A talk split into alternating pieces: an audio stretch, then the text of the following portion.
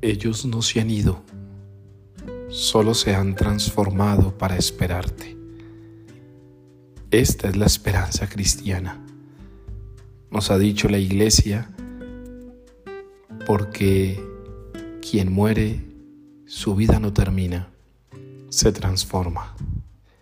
Y al deshacerse nuestra morada terrenal, esperamos una morada eterna en el cielo.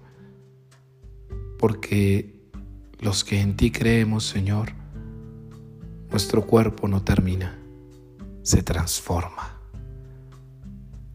Claramente es la lección de confianza más grande que podemos recibir de nuestra Madre y Maestra la Iglesia. Confiar que nuestros difuntos son hijos amados de Dios que purifican su existencia y que por lo tanto nos esperan para ser la gran familia de Dios, pertenecer a la iglesia triunfante.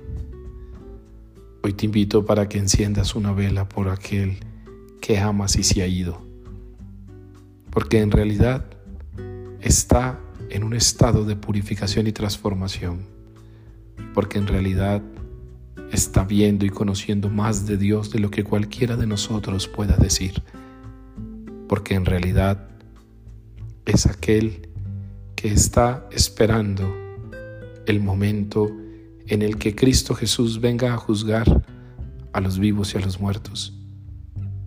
Cada uno de nosotros en la vida terrenal puede vivir como un peregrino y un huésped, confiando esa espera.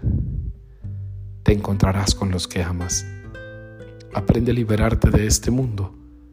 Vive como un peregrino y extranjero para que Cristo te reciba en su verdadera casa.